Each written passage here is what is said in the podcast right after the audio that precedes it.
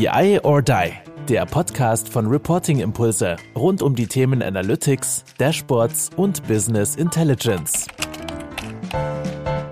Hallo zusammen zu einer weiteren Folge von unserem Podcast BI or Die. Und ich habe wieder einen tollen Gast heute mit am Start. Äh, ich habe mich nach unserem Power BI Seminar mit ihm ausgetauscht und habe dann gemerkt, hey, Moment mal, der gute Mann kann so viele spannende Geschichten erzählen, ähm, so viele coole Sachen, die er äh, in, als Lead äh, mit dem ganzen BI-Stack Verantwortung hat, ja bei der Offerista Group GmbH. Ja, liebe Ronny, schön, dass du da bist. Wie geht's dir? Danke, mir geht's gut.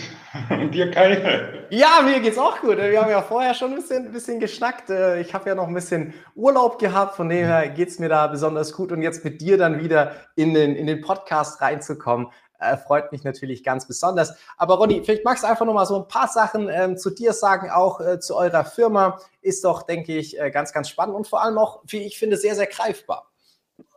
Okay, dann vielleicht kurz zur Firma und dann noch mal ein paar Punkte zu mir. Also Operista Group GmbH ist halt ein Player, der quasi Online-Marketing für die Einzelhändler macht. Also nicht für Online-Händler, sondern wirklich für Einzelhändler, die eine Filiale haben, man reingehen kann, äh, sich seine, die Sachen kaufen kann. Und äh, ja, quasi online, ne, jeder kennt Printwerbung im Briefkasten.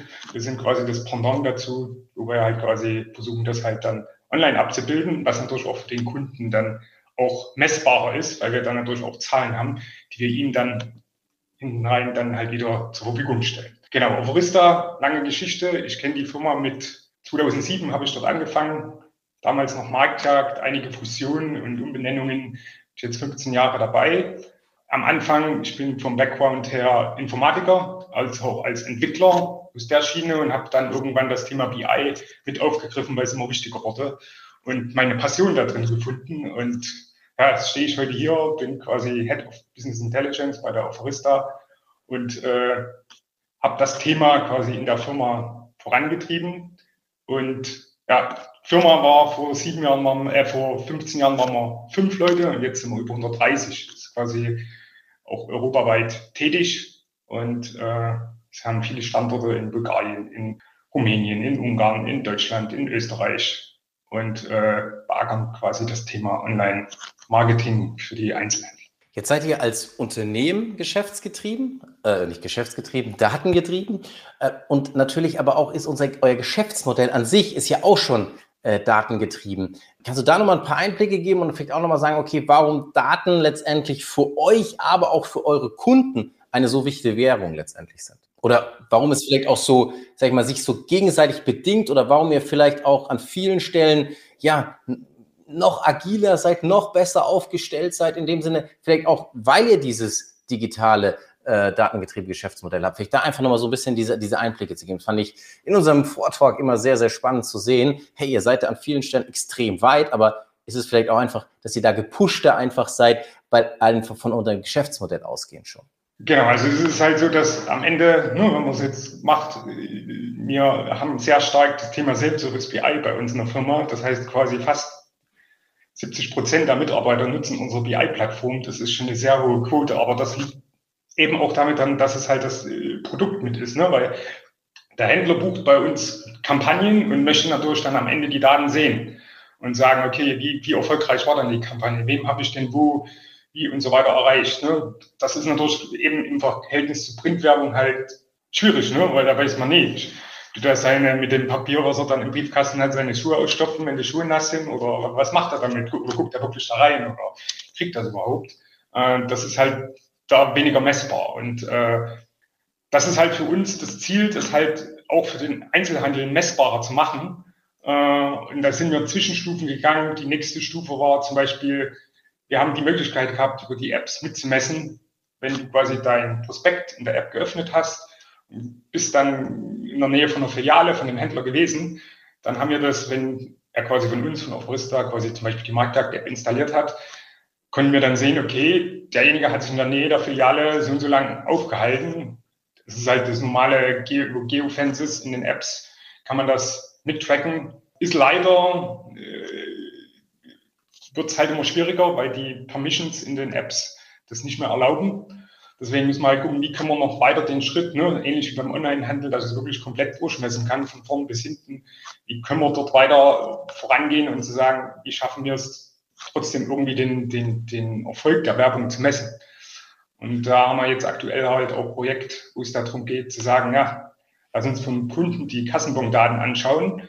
Und äh, wir wissen, okay, wir haben in der Region vielleicht jetzt erstmal zusätzlich zu Printwerbung, Online-Werbung geschaltet, auf bestimmte Produkte, sehen wir das dann in den Kassenbondaten, dass wir sagen, okay, äh, sieht man dort irgendwie einen Uplift, äh, weil man merkt, okay, wir haben dort noch zusätzlich Werbung gemacht, sind deshalb noch halt mehr Leute auch in die Filiale gegangen. Und das ist natürlich ein Thema, was die Händler natürlich umtreibt, halt auch im Zusammenhang mit ne, Mindestlohn steigt, Papierpreise steigen äh, und halt eben auch teilweise, wir haben Städte, da es gibt Werbeverweigerungsquoten von über 50 Prozent.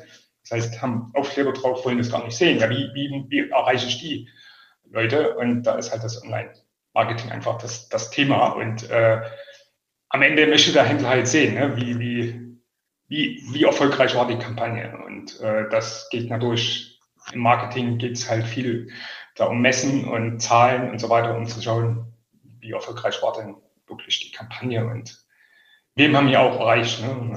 welche Gruppen, Altersgruppen und so weiter. Ich sag mal, dem deutschen Einzelhändler wird ja oftmals so ein bisschen auch nachgesagt, dass er jetzt ja gar nicht äh, ja, sich, sich so schnell bewegt oder Kauferlebnis ja immer noch überschaubar ist, wenn ich da jetzt irgendwie in den Edeka oder in den Rewe oder in was weiß ich was, was gehe. Dennoch klingt es ja so an, dass Sie sich da auch äh, datengetrieben sehr, sehr viele Gedanken machen, ähm, auch modern aufgestellt sind. Oder kannst du jetzt so sagen, okay, das sind auch nur gewisse Gruppen oder ist es durch und durch, dass der Einzelhandel sicher sieht, okay, oh Gott, wir sind jetzt der Einzelhandel, wir werden eh irgendwann mal von Amazon und so weiter äh, platt gemacht, sondern dass Sie wirklich da sagen, okay, wir, wir nutzen auch die Daten für uns. Ist es vielleicht an der ersten Stelle vielleicht nicht, nicht ganz so einfach oder schwieriger, ähm, auch diese, diese Messbarkeit zu schaffen. Aber sind die da durchaus äh, sehr proaktiv unterwegs und, und wollen trotzdem sozusagen auch äh, das, das Verteidigen sozusagen, äh, was sie sich da über die letzten Jahrzehnte auch alles aufgebaut haben? Ja, es ist unterschiedlich. Ne? Man hat Einzelhändler, da ist, die haben eigene Digitalabteilungen, die haben eigene auch Analyseabteilungen. Die sind da sehr gut aufgestellt, die wissen sehr viel, auch die, vielleicht die, die halt parallel noch quasi auch online ihre Sachen mit anbieten. Äh, die wollen dann auch schon die Daten nicht mehr, die wollen dann von uns kein Dashboard haben, die wollen dann von uns sagen, hier, gib uns auf der Granularität die Daten dementsprechend dem Format, weil sie die natürlich dann in ihre Systeme einspielen wollen, um, um dort halt den Gesamtüberblick halt über ihre Marketingkampagnen und alles Mögliche. Ne? Weil wir sind ein Anbieter, gibt ja sicher auch noch, vielleicht machen sie auch noch Social Media Kampagnen selber oder irgend sowas. Ne? Das sind auch einige da so aufgestellt, dass die gewisse Sachen auch schon selber tun. Äh, bis dahin, wo man halt Händler hat, äh, die wissen, die, die, machen alles nur in Excel und haben, ne, wenn man dann oft mal merkt, da wird halt dann auch mal ein Prospekt, ja, wie, wie ist denn das Prospekt, das Werbeprospekt überhaupt entstanden? Das ist irgendwie, ne, normalerweise müsste man sagen, okay, dahinter muss ja irgendwie Maschine sein, ne, was tue ich wirklich in mein Prospekt oder was bewerbe ich denn? nach was passiert es dann? Ne? Und ist es dann nur das Bauchgefühl oder sowas? Ne? Eigentlich müsste das, das sind halt manche eben noch, gibt Händler, die sind da weit davon entfernt und es gibt Händler, die ähm, können das schon sehr gut. Und wir sind halt einfach zum einen halt ein zusätzlicher Kanal, weil wir halt eine große Reichweite haben, um zu sagen, okay, äh, den können alle sozusagen mit nutzen.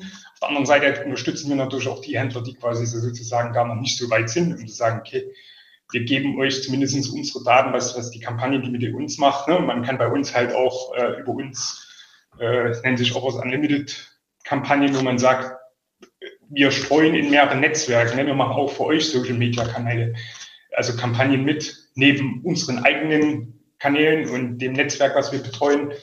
Äh, steuern wir auch für dich die Kampagnen, optimieren das für dich, bieten wir dann den Händlern dadurch dementsprechend auch an, dass wir sozusagen, ne, wir kommen davon, dass wir sagen, wir hatten die App und gehen jetzt mehr in die Richtung zu sagen, okay, wir gib uns unser Budget und wir optimieren für dich quasi das äh, Online-Marketing und dann halt auch über verschiedene Kanäle, die äh, für dich, die wir für dich oder die du für dich auch für sinnvoll erachtest. Ja, und äh, breiten dir dann die Daten auch auf und könnte dann dementsprechend auch Infos, Input dazu geben. So ist halt die, die, die Breite von den Händlern ne, sehr, sehr unterschiedlich. Ne? Also kommt auch von der Größe an. Ne? die, die, die Großen sind da schon zum Teil besser aufgestellt als wir kleinere, weil wir haben auch kleinere Händler, die vielleicht nur vier, fünf Filialen haben in der Region, aber halt trotzdem auch eine relativ, wenn sie in Regionen sind, wo viele Leute leben, natürlich trotzdem auch eine gewisse Reichweite haben und auch äh, für die äh, ist es ja auch wichtig, da zu schauen, wie sind wir da aufgestellt. Ja, also es ist dann breite Palette von Kunden, die wir da haben, von den großen zu auch kleiner regionalen Kunden. Jetzt weiß ich gar nicht, ob das so eine, so eine ja, Story ist, die, die, die überhaupt nicht wirklich bestimmt ist. Aber ich meine, dass ich es irgendwann mal ge gehört, gelesen hätte, wie auch immer, dass es ja auch solche Dinge gibt wie, keine Ahnung, wenn du jetzt am Wochenende die Pampers neben das Bier stellst oder das Bier neben die Pampers oder wie auch immer, äh, der, der Familienvater, der dann sowieso irgendwie sich ein Bier holen möchte, dann auch noch die Pampers kaufst oder umgekehrt. Das sind ja solche, solche Dinge, solche ich weiß nicht, ob das jetzt echte Stories sind oder das dann irgendwann halt mal so durchs, durchs Land getrieben wurde und aufgeschnappt wurde.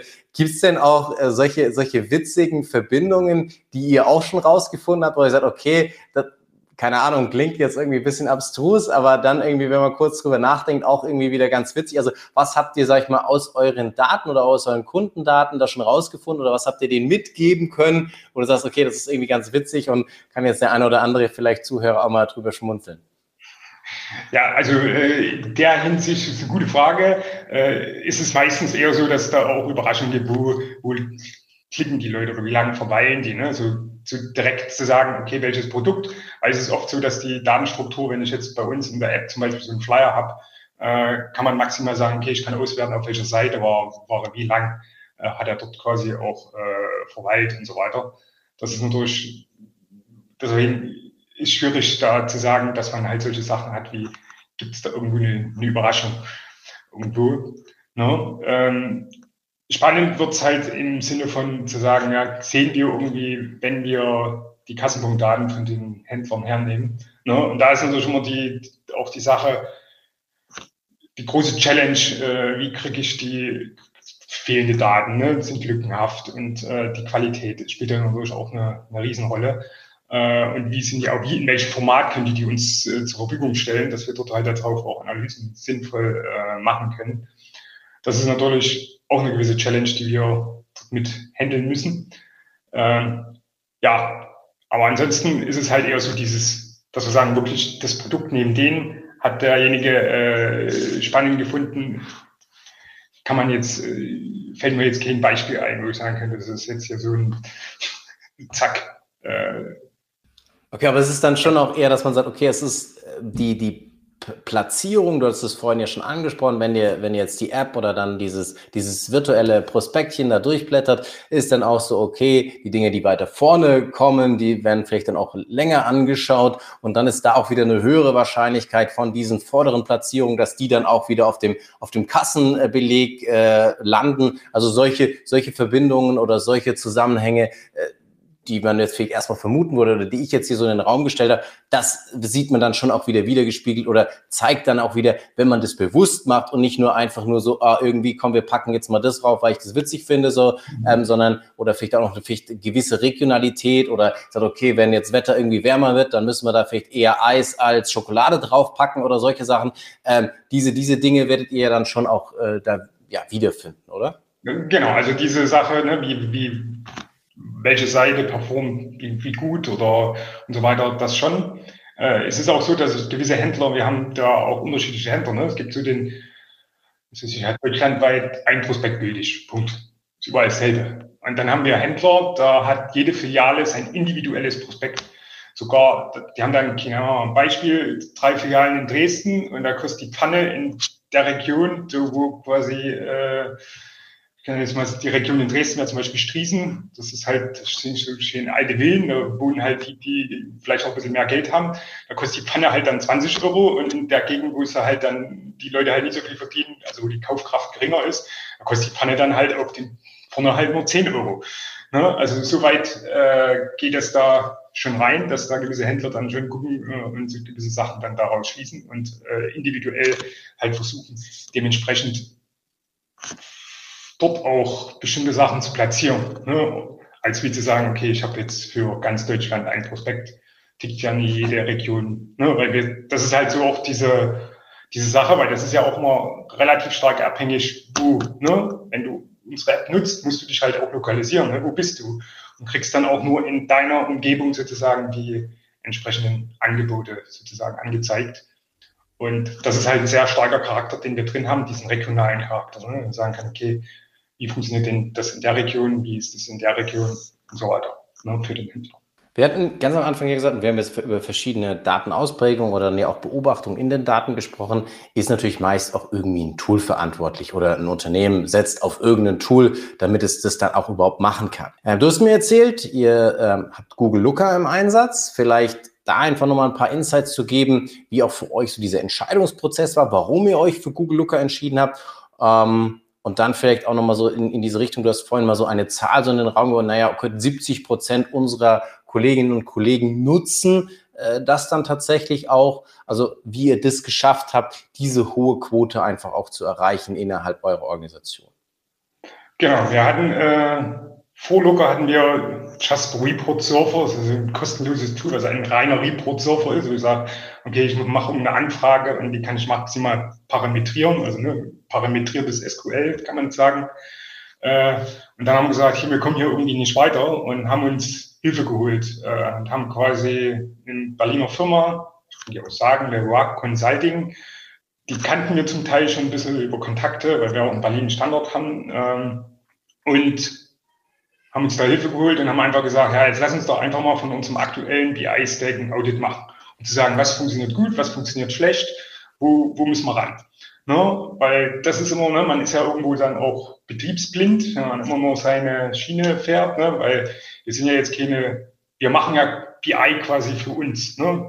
Unsere Abteilung macht es für uns. Und da ist es, glaube ich, immer gut, sich da auch mal andere mal drüber schauen zu lassen. Wäre auch von, von meiner Seite immer der coolste Tipp zu sagen, wenn ich hier irgendwo merke, es hakt oder generell zu sagen, ja, lass, lass doch mal jemanden drüber schauen, der da Ahnung davon hat, äh, um einfach mal zu, diesen, diesen Blick von außen zu bekommen.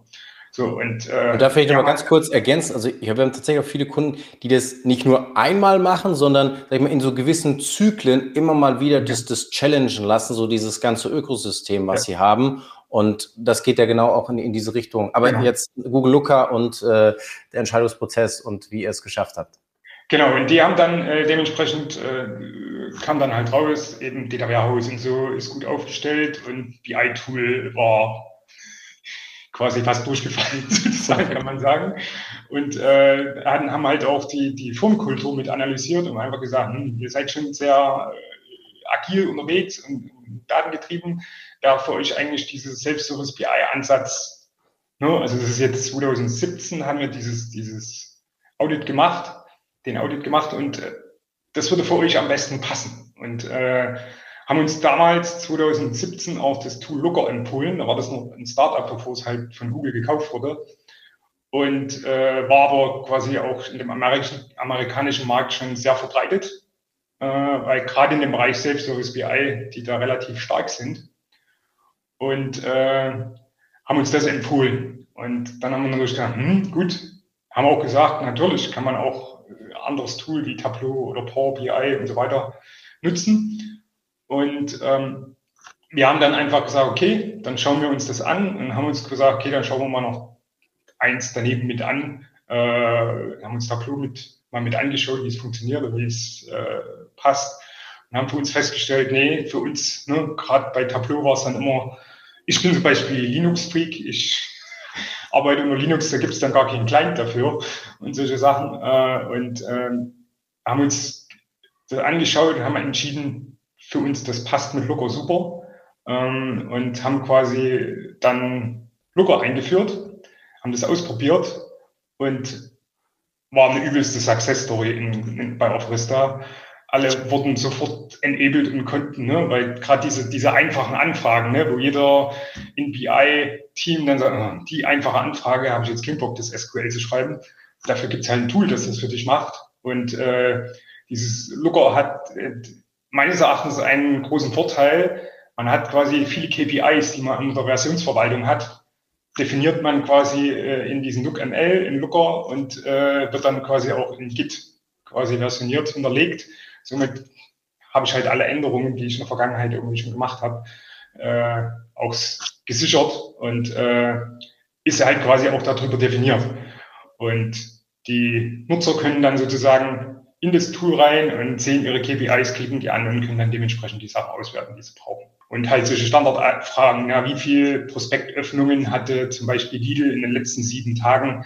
Das kann dann jeder bei uns, der einen Zugang in Looker hat, mit zwei, drei Klicks sich schnell selber aus dem Tool ziehen.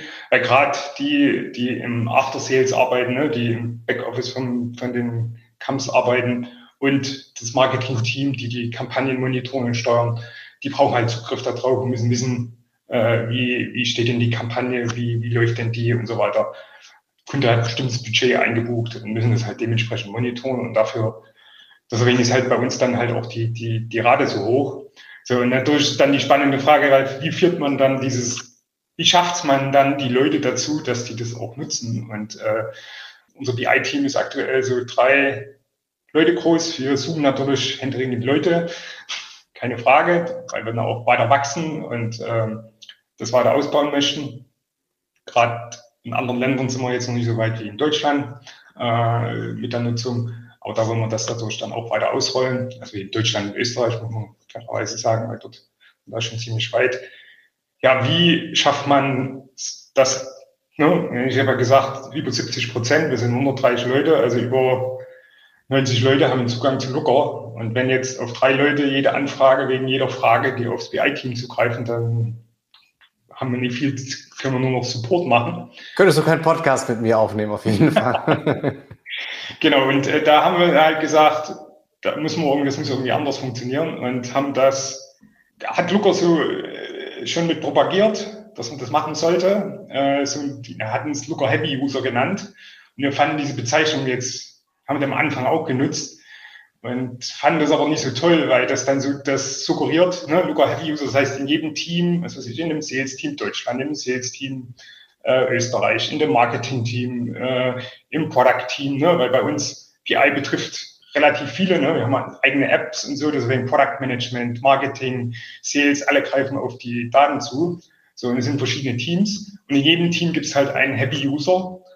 Und äh, aber der Name Heavy User suggeriert, na, in dem Team ist Ne, ich gebe es dann, wenn ich nie weiterkomme, ne, weil der, der Ansatz ist ja eigentlich zu sagen, wenn in dem Team jemand eine Frage hat, wie, funktioniert das, geht er quasi zu seinem Heavy-User und fragt ihn, wie das geht und er kann es ihm zeigen. Wenn der Heavy-User das nicht weiß, dann kommt er zu uns mit dem Business-User und dann können wir zu, zu dritt schauen, ja, wie geht das?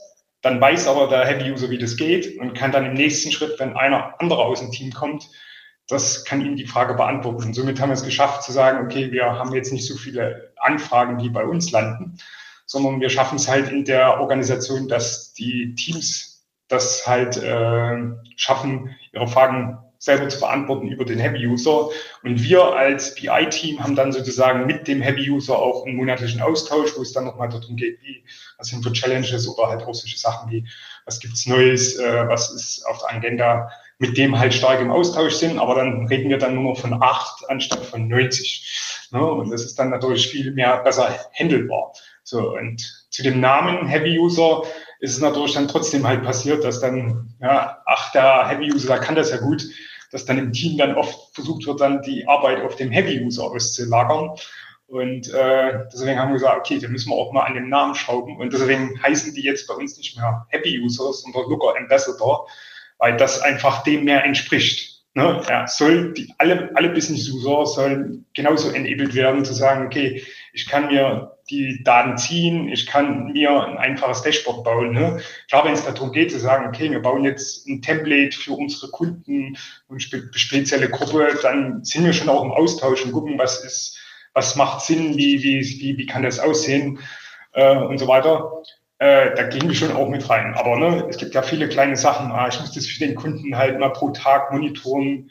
Das kann er dann halt relativ schnell äh, selber. Und äh, wenn er Fragen hat, geht er auf den Local Ambassador zu und kann dann sozusagen ihm fragen um Unterstützung. Und so tragen wir das, versuchen wir das halt in die Firma auch äh, reinzutragen. Es ist jetzt sogar so weit, dass einer von, eine von uns aus dem PDM, die Local Heavy Userin ist, die hat es jetzt auch angeregt, zu sagen, ja, wir wollen hier nochmal unsere Trainingsvideos äh, machen und so weiter, um aufzuhübschen, weil wir haben oft an manchen Stellen noch alte Onboarding-Videos, wo die Version noch ein bisschen älter ist, wo manches dann anders aussieht. Und es ist halt immer die Challenge, wenn sich das Tool zu stark ändert, dann, dann macht man das nächste Mal wieder ein paar Trainingsvideos.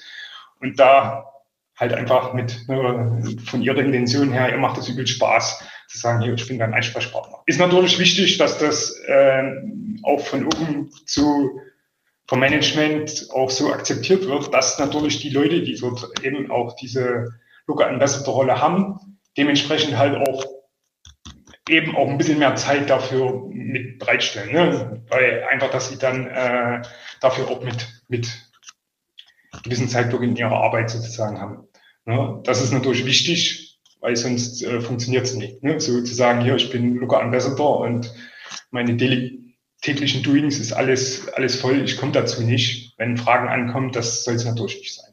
Ne? Das muss natürlich dann firmenkulturmäßig dann so mit verankert sein, das wollen wir und das ist bei uns sozusagen aber der Fall meine, das finde ich mit, dem, mit dieser Botschafterrolle finde ich extrem spannend, ähm, auch sehr schön. Ich habe es tatsächlich an der einen oder anderen Stelle, als äh, auch wir uns darüber unterhalten haben, auch äh, an der einen oder anderen Stelle dann auch in anderen Unternehmen wieder fallen lassen, weil ich finde, diese Benennung ist manchmal so, so, so ein kleiner Punkt, aber doch auch irgendwie wichtig und vor allem aber natürlich auch die Logik, die dahinter steht. Du sagst, okay, du ziehst andere eben mit rein, andere Botschafter, die dann in die Organisation, weil es ja zwar schön, es muss irgendwie mal zentral gestartet werden, aber es wird eben nur den wirklichen echten Mehrwert schaffen, wenn es mehr und mehr dezentral auch wird, wenn dann auch von euch so ein Stück weit äh, die Last runtergeht. Ihr habt die Rahmenbedingungen geschaffen, ihr habt die, das Datenmodell aufgebaut, ihr habt das Tool in dem Sinne eingeführt und dann, wie du auch sagtest, dann kommen ja dann auch gute Leute von links, rechts, die dann eben diese Ambassadoren oder äh, Ambassadors oder äh, Botschafter entsprechend sind, zu sagen, okay,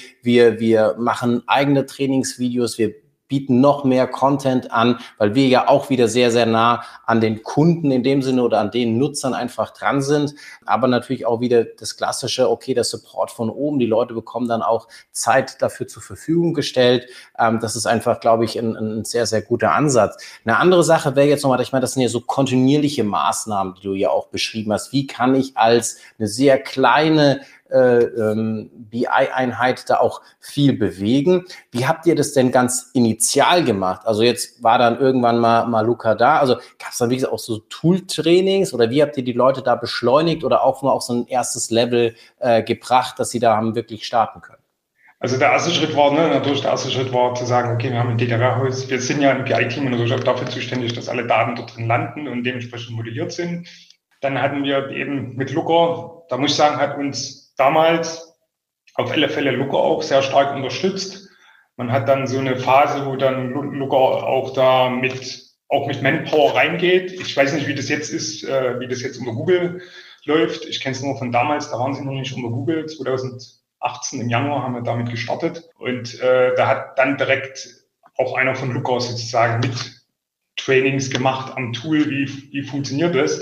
Und natürlich haben wir auch gesagt, okay, wir wir haben aktuell, glaube ich, so knapp 40 Explores drin. Ja, ne? Also das ist halt ein Looker sind das sozusagen diese, diese Datenmodelle Explores, worauf man sozusagen Auswertungen machen kann. Und haben natürlich am Anfang nicht mit 40 gestartet, sondern haben halt die wichtigsten Cases halt hergenommen und haben die dort mit abgebildet und äh, dann halt Schritt für Schritt gewachsen. Ne? Dass man sagen kann, okay, sind jetzt erstmal die, die Use Cases drin, die ich halt wirklich brauche äh, und relativ klein, so dass es halt auch für die, für die Leute halt verständlich ist, anstatt zu sagen, ne, ich hau dort 50 Explos rein, so, und dann mach mal.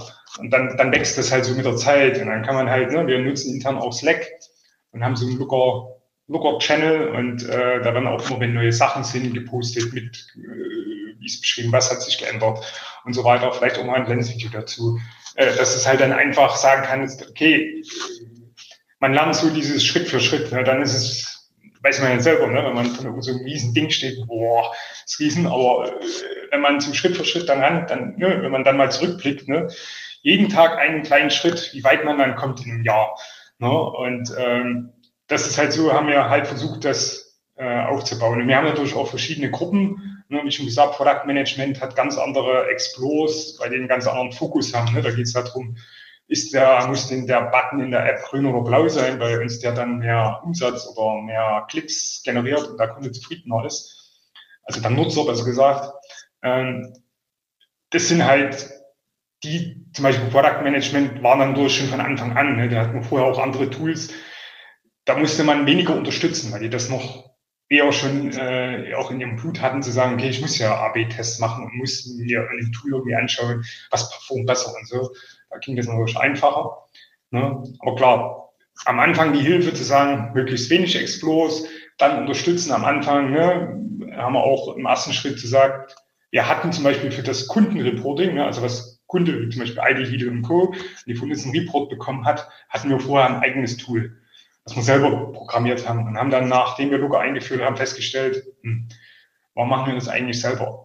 Kann doch Looker alles und äh, viel einfacher und viel besser, weil wir haben nie die, die Power zu sagen, wir schaffen es, so ein perfektes Dashboard-Tool zu bauen und die Flexibilität zu haben und haben das quasi auch migriert rüber zu Looker, das Kundenreporting, so dass quasi auch für die, für die Nutzer die Tools halt weniger wurden äh, intern und äh, sagen können, wir haben unterstützt dann auch die ersten Dashboards, wie sieht denn das Kundenreporting aus und so weiter. Und wo dann halt im ersten Schritt sagst, okay, ich habe halt ein Dashboard, muss dann nur um meine Kunden-ID ändern und dann kann ich das für mehrere Kunden nehmen.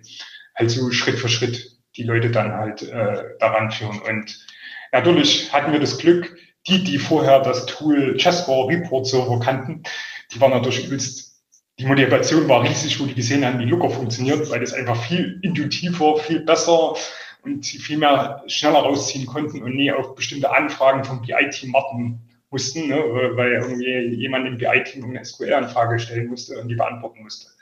Ne, und ähm, da hatten wir halt das Glück, dass dadurch natürlich die Motivation groß war. Ne? So nach dem Motto, wenn ich vorher ein nicht so tolles Tool habe und dann ein, ein besseres habe, was ja durchdachter ist und für den Use Case besser ist, dann hat man den Vorteil, dass man sagen kann, okay, die haben dann auch mehr Spaß daran, mit dem Tool zu arbeiten. Also wie du gesagt, wie du gesagt hast, also letztendlich auf die richtigen Leute sich auch äh, konzentrieren, die schnell äh, zu beschleunigen, vielleicht da ja auch wieder dann Unterstützung auch mal vom Toolhersteller äh, in, in, Anspruch nehmen und dann halt wirklich sagen, okay, es muss Mehrwert, es müssen die richtigen Use Cases auch sein, auch mal auch erstmal wenige, dann dieser Stepwise Approach, also okay, wir müssen jetzt nicht von Anfang an alles hinstellen, sondern wir wollen schrittweise die, die Leute dann auch enablen, dass sie das nutzen. Sicherlich unterstützt euch da auch insgesamt euer ganzes datengetriebenes Geschäftsmodell äh, in diese Richtung, dass die Leute wirklich ja auch das wollen oder brauchen.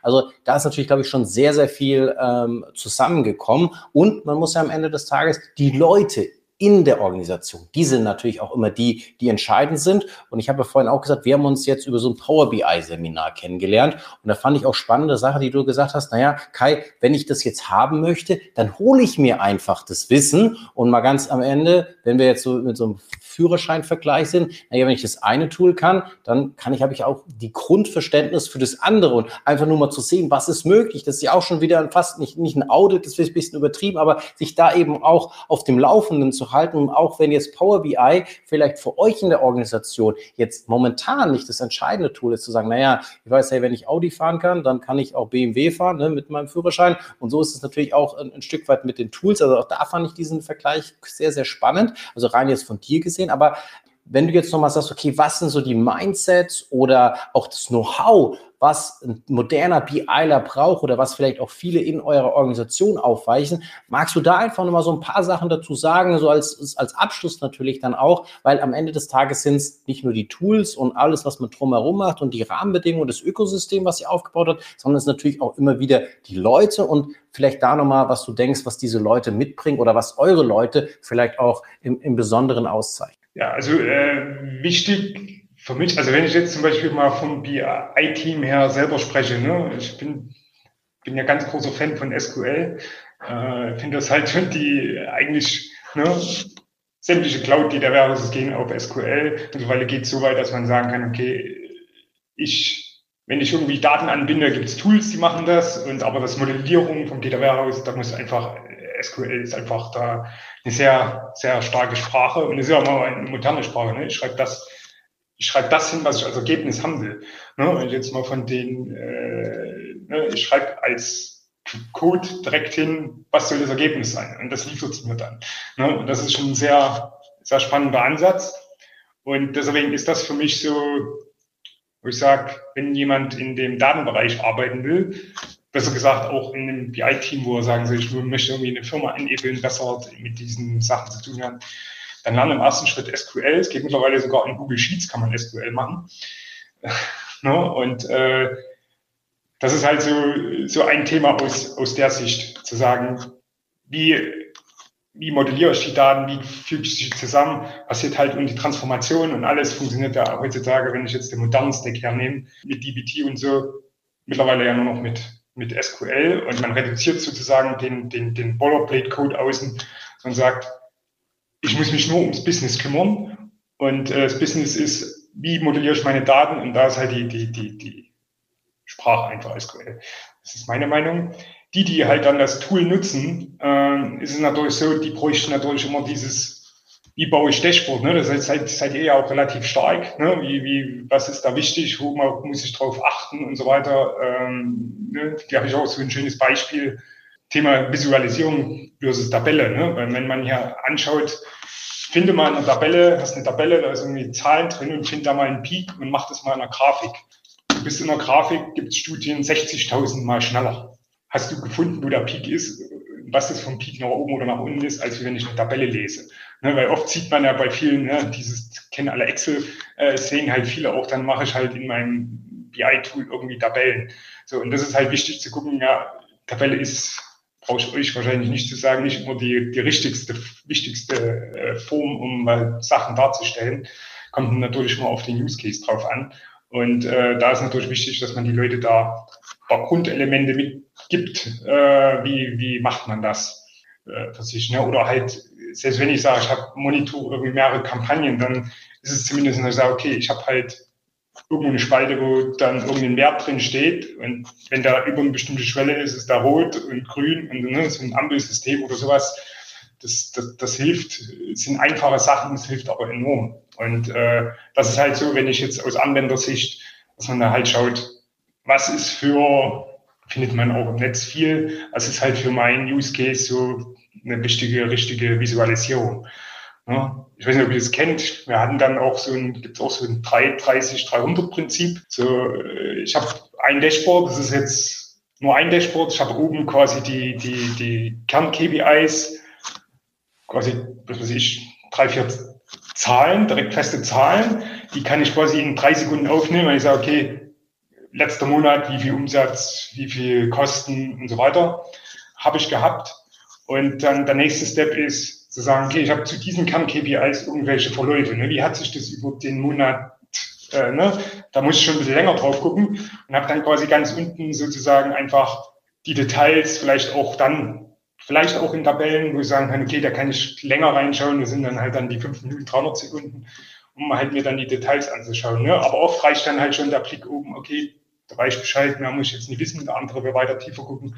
Ne? Aber so ein paar Grund, Elemente äh, wie Dashboard. Bei uns ist es so, dass die halt auch die Möglichkeit haben, sich selber Dashboards zu bauen.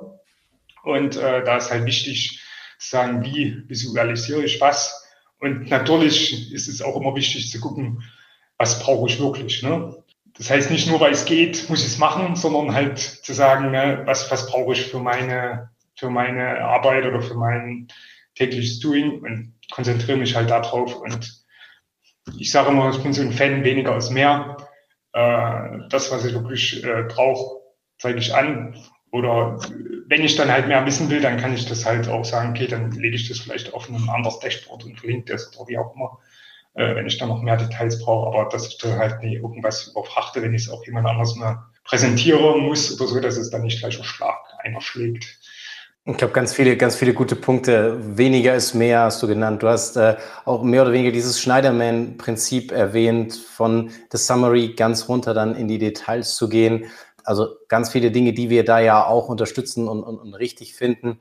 Von dem her äh, klasse. Und ich glaube, insgesamt konnte man auch aus dem, dem Ganzen, was du gesagt hast, sehr, sehr viel rausnehmen, nämlich wie ich als eine relativ kleine BI-Einheit mit den richtigen Tipps und Tricks wirklich, natürlich vielleicht auch ein bisschen gepusht, dadurch, dass ihr ein sehr datengetriebenes Geschäftsmodell auch schon habt, wirklich Leute zu enablen, da tolle Quoten, 70, 75 Prozent wirklich Nutzer innerhalb der Organisation. Ich finde, das ist schon, ist schon eine sehr, sehr hohe Quote an, an Leuten, die das wirklich aktiv nutzen und jetzt ja auch nicht so nutzen im Sinne von, okay, die haben das jetzt einmal im Jahr aufgemacht, sondern halt auch wiederkehrende Nutzer. Ich meine, das ist, glaube ich, auch nochmal äh, das, das ganz, ganz Entscheidende, äh, dass es eben regelmäßig genutzt wird und dann eben mit diesen kleinen Stellschrauben, wie bauen wir das auf, wie machen wir initial die Beschleunigung der Leute, wie setzen wir auf die richtigen Leute, auf die richtigen Cases, wie statten wir auch unsere Botschafter aus, dass wir das mehr immer weg von uns als zentrale Einheit in einen dezentralen ähm, Umgang einfach hinkriegen.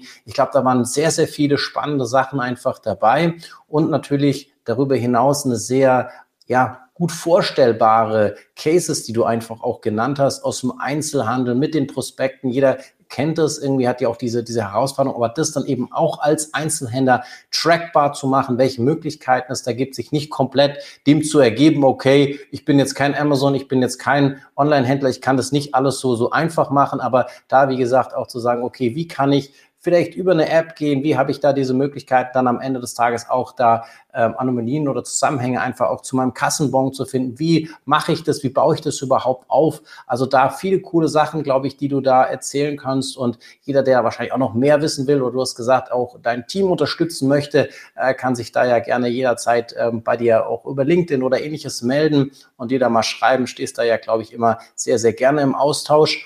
Und von dem her, von meiner Seite, ganz, ganz lieben Dank, lieber Ronny, dass du dir die Zeit genommen hast, heute ähm, mit mir darüber zu sprechen, auch die Insights zu teilen mit unseren lieben Zuhörern und Zuhörern. Und, ähm, und wie es natürlich gute Tradition ist hier in unserem Podcast Be I or Die, darfst du als unser geschätzter Gast äh, die letzten Worte auch haben. Ich sage schon mal vielen, vielen Dank. Äh, tschüss und ja, übergebe sozusagen für die letzte äh, Runde an dich, lieben Body. Jo, alles klar. Ja, was gibt zu sagen? Also, wer gerne einen Datenjob machen will, es werden überall händeringend Leute gesucht, das weiß jeder. Ich folge da zum Beispiel einen interessanten Menschen aus Zach Wilson, das ist einer Tech-Lead von Airbnb. Kann ich nur empfehlen, dem zu folgen. Der hat mal so ein Beispiel gebracht, ne? wenn du dich dafür interessierst, nimm dir eine offene API, bau ein Python-Skript, du die Daten in den SQL-Datenbank rein, bau dir ein Dashboard drauf. Dann weißt du, was das bedeutet, äh, quasi BI zu machen. Und äh, genau, wir suchen quasi gerade aktiv Leute, um unser Team zu unterstützen. Also wenn du Lust hast, melde dich bei mir. Ansonsten wünsche ich allen ein schönes Wochenende und ja, den Ausklang der Woche. Das war BI or Die, der Podcast von Reporting Impulse. Danke, dass ihr auch diesmal wieder mit dabei wart. Wenn es euch gefallen hat, dann hinterlasst uns doch eine gute Bewertung und abonniert den Podcast, um keine weitere Folge zu verpassen. Bis zum nächsten Mal.